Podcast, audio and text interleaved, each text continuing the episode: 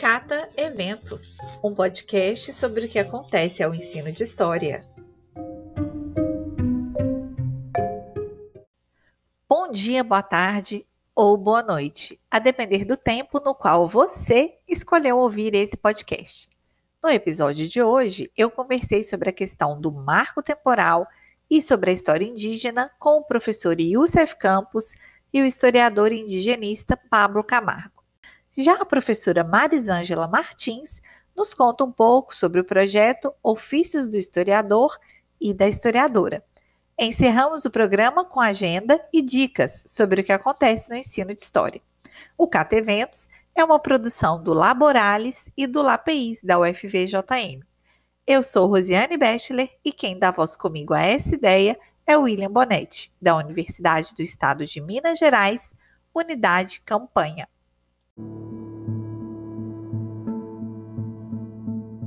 Tá na mídia.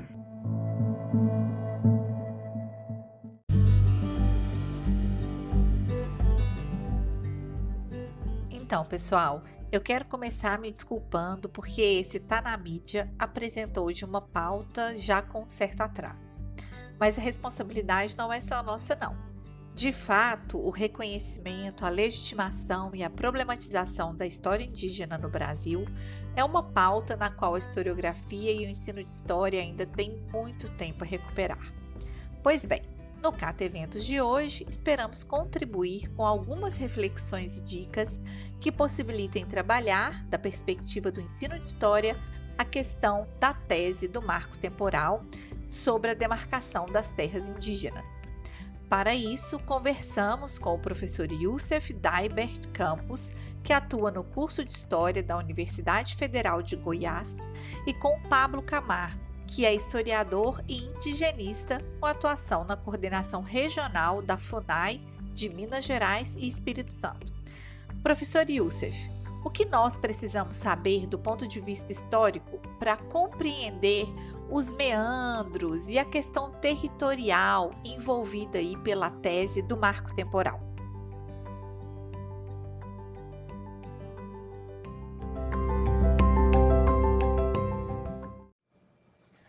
Olá, professora Rosiane, como vai?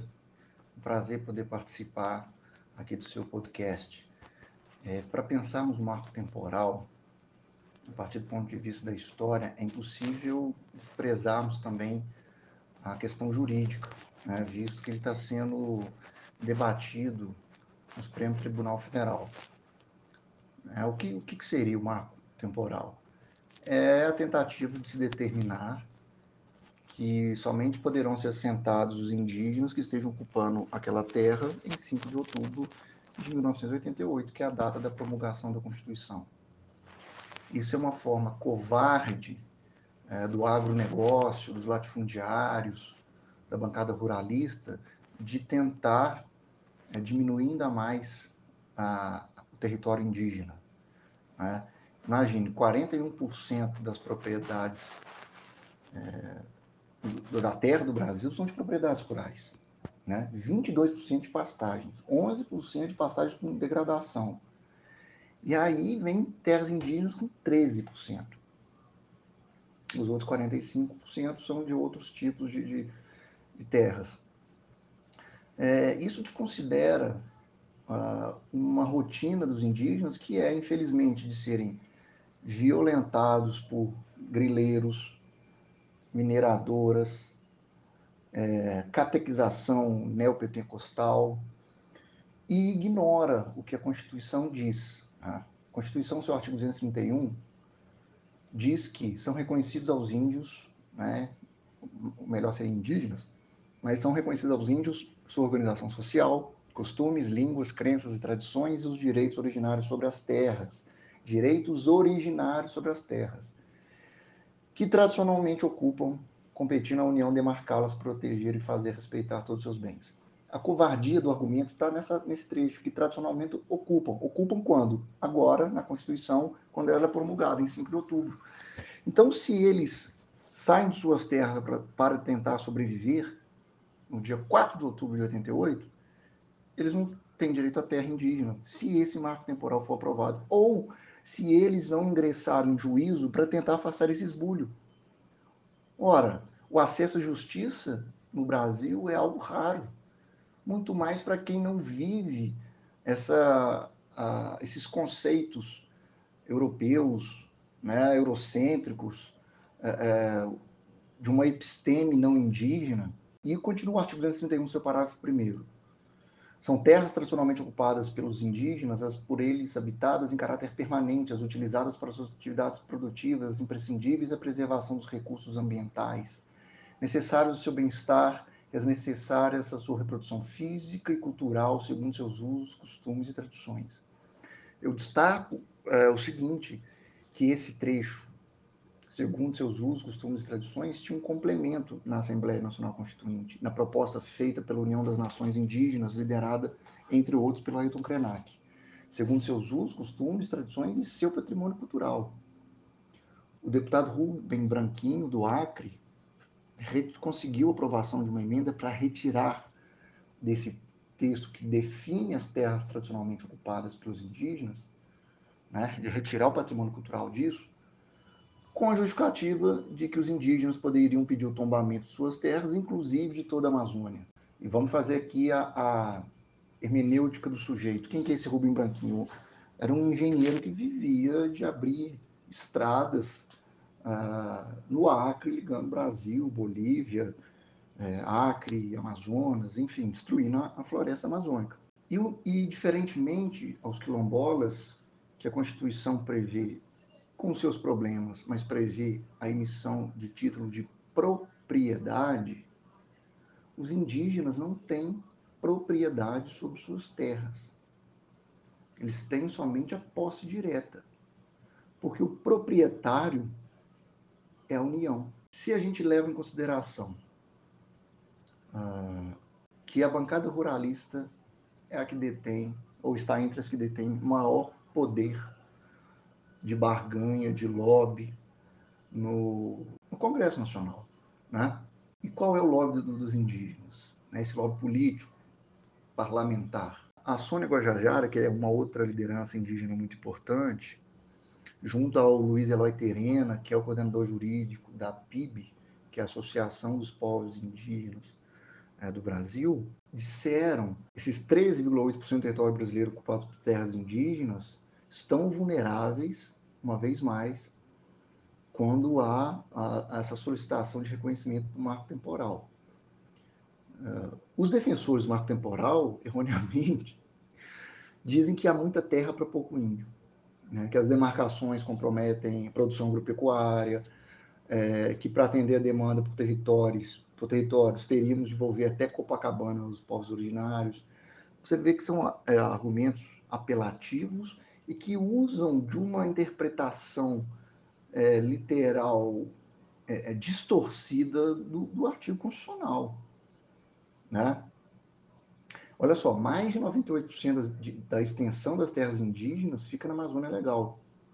Muitas vezes em locais remotos, e até mesmo sem aptidão para agropecuária extensiva. Né? E somente 0,6% do resto do Brasil é ocupado por indígenas. Que história é essa de que há muita terra para pouco índio? Né? Uma pesquisa feita pelo IBGE, enquanto cerca de 62% dos 517,3 mil moradores de terras indígenas estavam na Amazônia, o restante se espreme em áreas minúsculas fora de lá. Né? Por exemplo, há 225 mil hectares em reconhecimento para os Guarani Mato Grosso do Sul. A densidade populacional dessas áreas é de 27 habitantes por quilômetro quadrado, quatro vezes maior que a do próprio estado, que é de 6 habitantes por quilômetro quadrado. Volto a perguntar, né? Onde está, onde estão essas muita terra, muitas terras para poucos indígenas, né? E a gente vê que os, os deputados como, e congressistas e senadores como Blair Maggi, Cátia Abreu, defendem, é, tentam legislar em causa própria. E até o próprio Gilmar Mendes, que dentro do STF é um dos defensores ah, do marco temporal, se junta né, a essa condição de, de ser ah, um latifundiário, um proprietário de latifúndios. Enfim, é, espero que eu tenha ajudado. O debate é importante e deixo aqui meu abraço a todas e todas e todos que nos ouçam. Obrigado pelo convite.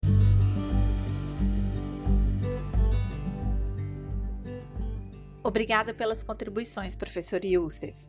Pessoal, já vou registrar aqui a dica de leitura do artigo publicado lá na revista Tempo e Argumento, com o título Os conceitos de lugar e território na composição do patrimônio cultural: Quilombos e terras indígenas na Constituição Federal Brasileira, de autoria do professor Youssef.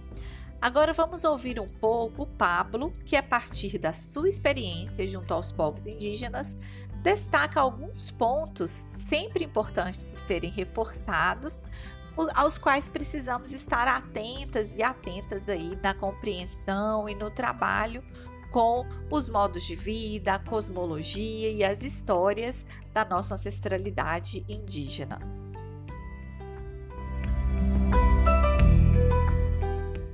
Eu sou Pablo Matos Camargo, sou historiador, sou indigenista na coordenação regional da FUNAI, que é a Fundação Nacional do Índio, em Minas Gerais Espírito Santo, e sou membro do Lói Ferreira da Silva, o CEDEFES, que trabalha com as comunidades tradicionais, onde inclui os povos indígenas, os quilombolas, os vazanteiros, os ciganos e o povo que luta pela terra.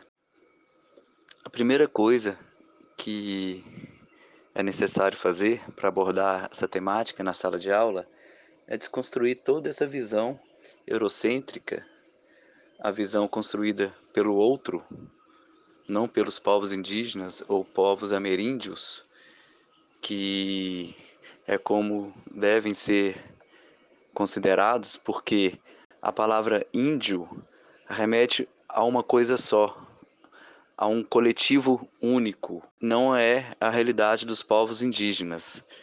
Os povos indígenas constituem uma diversidade em sua cultura, em seu modo de ser, em sua cosmologia, em sua geografia, que povoam toda a América, desde o Alasca, no extremo norte, ao norte do Canadá, até o extremo sul, na Terra do Fogo, próximo já à Antártida, na Argentina, no Chile. Quando se fala a palavra indígena, a primeira coisa que vem no nosso imaginário, na nossa cabeça, é aquele indígena que vive no meio da floresta amazônica, uma floresta tropical úmida, vive nu, pintado, com arte plumária, com penas, cocares, que caça. Além disso, vem outros imaginários construídos aí pela literatura, pelo cinema, pelos próprios livros didáticos aquele índio norte-americano que faz o com a mão, a gente não consegue é, enxergar o índio no mundo contemporâneo. Há uma dificuldade que os indígenas também estão nas cidades, que os indígenas vivem em 2021, que eles têm acesso à tecnologia, eles têm acesso aos bens de consumo que todos nós temos. Os povos indígenas ou povos ameríndios se constituíram né, no continente americano aproximadamente 50, 40 mil anos atrás. Há uma discussão é, acadêmica, podem ter sido várias ondas migratórias vindas tanto lá do norte, atravessando o Estreito de Bering, da Ásia para a América, né, num período de glaciação, aonde formou-se pontes naturais né, de gelo e proporcionou essa passagem né, dos povos para a América. E há outras teorias também que podem ter vindo, outras levas migratórias do próprio Oceano Pacífico, né, das ilhas do Pacífico, chegando na costa oeste da América. Né, são teorias, mas que, através de estudos arqueológicos, estudos linguísticos, vão datar mais ou menos esse período. Vão saindo de regiões de climas muito diferentes e vão constituindo outras culturas de acordo com a que a geografia lhe propõe. Então a gente pega, por exemplo, né, os inuits ou esquimós que vivem né, no extremo norte da América, eles vão ter uma forma de vida ali é, muito adaptada ao clima frio. Outros povos que vivem em regiões quentes, regiões tropicais, vão ter outra forma de cultura, desde os vestuários, né, a sua cosmologia. A gente pegar os índios da Amazônia Legal, por exemplo, vão viver com muita pouca roupa, né, vão ter construções de aldeias ali que se adapte à floresta. Os índios que vivem em regiões quentes, secas, regiões desérticas, vão ter uma outra forma também de se adaptar aos índios do litoral. E hoje, né, na América, há aproximadamente 522 povos. São faladas 420 línguas. Mas há 500 anos, né, antes do contato com as populações outras, populações europeias, populações africanas e posteriormente populações asiáticas, esse número era muito maior. Foi uma guerra, né, de conquista. Essa guerra ainda está em curso ainda, aonde foram dizimadas nações, grupos, milhões e milhões de pessoas. No Brasil, estima-se que são 800 mil pessoas que se declaram como indígenas. Há aproximadamente 305 povos falantes de 280 línguas. Em Minas Gerais, são 19 povos: os Pataxó, os Krenak, os Machacali, Chucurucariri, os Aranã, os Pancararu, os Puri, os Mucurim, os Catu Auá Araxá, os Chacreabá, os Caxixó, os Quiriri, os Tuxá, os Guarani, os Carajá, os Canoeiro, os Camacã e os Pataxó Ranranran. Estima-se que Minas aproximadamente 30 a 35 mil indígenas. Minas Gerais tem uma diversidade incrível de povos indígenas, povos que são bilíngues, povos que são monolíngues, como os Machacali, mas boa parte desses povos perderam a sua língua, ressignificaram né, a sua cultura, fazem diariamente como qualquer outra cultura, como a gente também faz né, de absorver culturas outras, e não há nenhuma cultura que seja estática, que seja fria. Nós estamos sempre em mudanças. E esses povos vivem no mundo contemporâneo. Eles usam, usufruem, vivenciam, ressignificam de acordo com seu modo de vida, com a sua cosmologia, toda essa contemporaneidade que nós também vivemos.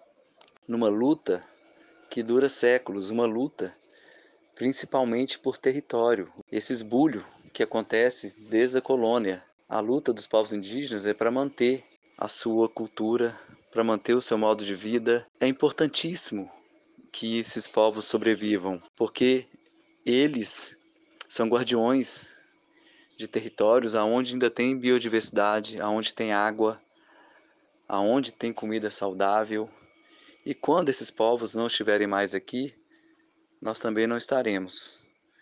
A nossa sociedade toda depende desses territórios estarem na mão dos povos indígenas, com o uso sustentável que esses povos fazem há séculos de seus territórios. Daí a questão do marco temporal é importantíssima. Ele desconsidera que esses povos foram retirados, foram expulsos dos seus territórios originais. Como sugestão para trabalhar em sala de aula, há várias publicações dos próprios indígenas. É do Ailton Krenak, que é Ideias para Adiar o Fim do Mundo, que é um livro bem didático, um livro pequeno que consegue dar um recado dessa cosmologia indígena. Uma outra sugestão de material para trabalhar em sala de aula é o filme que está no YouTube. São quatro episódios que é Vivos na Natureza Morta, que conta toda a história do rio Atu, ou Rio Doce, que foi praticamente inviabilizado pelo rompimento de barragem né, da Vale em Mariana. Um outro filme muito interessante para passar em sala de aula, da Sueli Machacali, que ganhou vários prêmios já, é As Mulheres Espírito, que mostra muito sobre a cultura Machacali, que é bem o olhar do Machacali, ou povo Tikmuan, como eles se denominam, sobre a forma de vida, a cultura desse povo.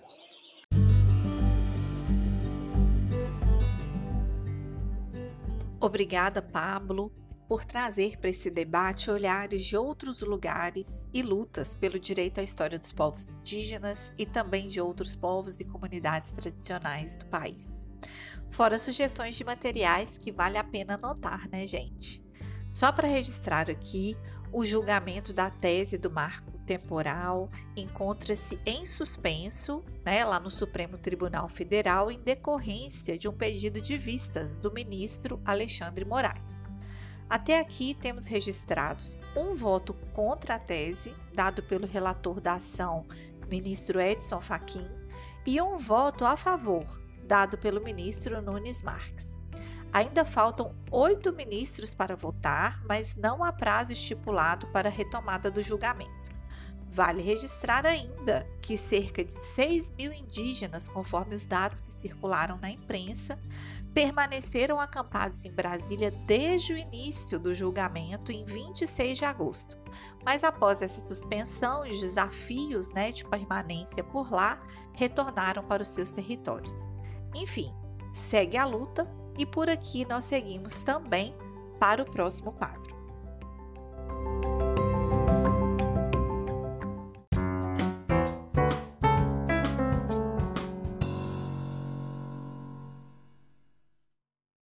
Pessoal, a primeira dica hoje do quadro não é evento, não, mas vale a pena reservar um espaço na agenda para conferir o material audiovisual produzido pela ação de extensão Ofícios do Historiador e da Historiadora do Núcleo de Pesquisa em História da URGS.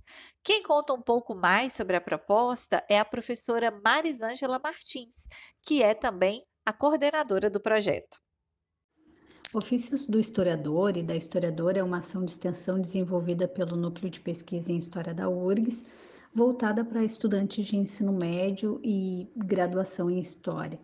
O objetivo desse projeto é dar visibilidade às atuais possibilidades de ação profissional de historiadores e historiadoras no Brasil, por meio de depoimentos em vídeo. Ela foi motivada essa ação pela regulamentação da profissão de historiador no Brasil, com a publicação da Lei 14.038 em 17 de agosto de 2020, estabelecendo aí as qualificações para o exercício da profissão, as atribuições né, de historiadores e historiadoras e o prévio registro em autoridade trabalhista competente.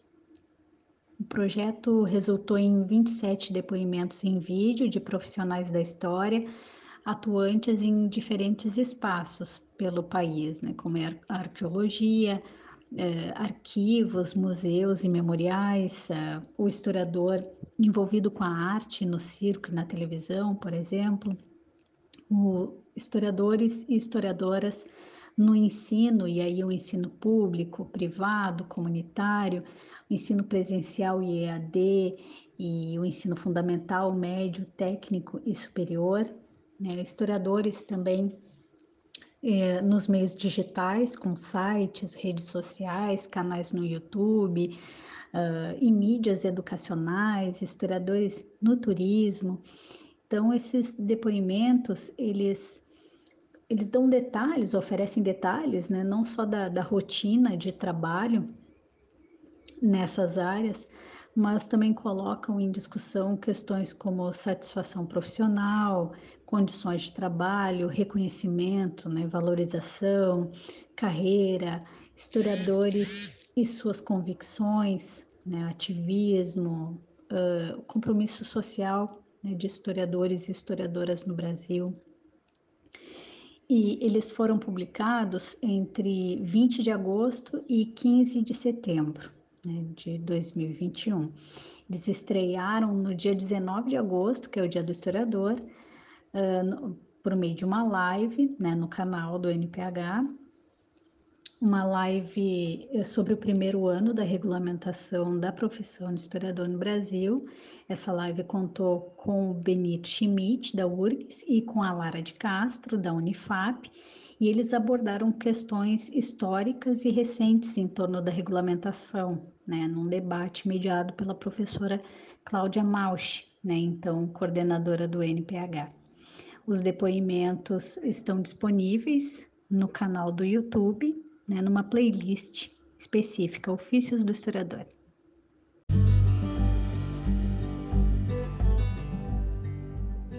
Agora sim, vamos para a nossa agenda de eventos.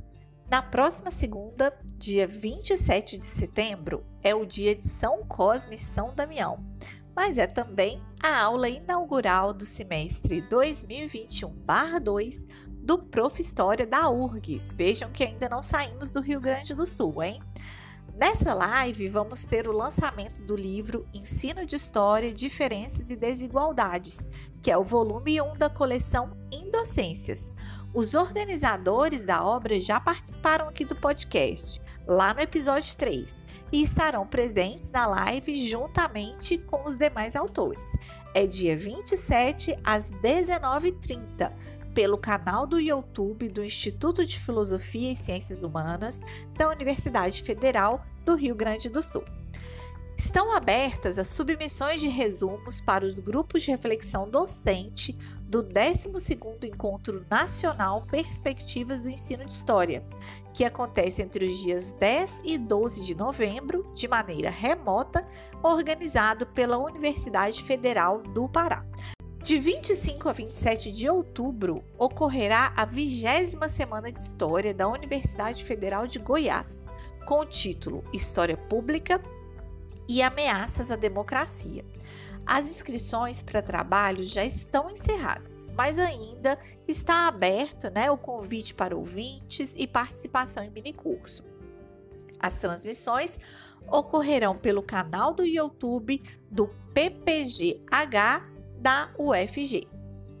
Em outubro, o Chão da História, programa promovido pela Associação Brasileira de Pesquisadores em Ensino de História, estará de volta para sua quinta e última temporada neste ano de 2021. O tema será Percursos para o Ensino de História, Negociações, Repertórios e Formações.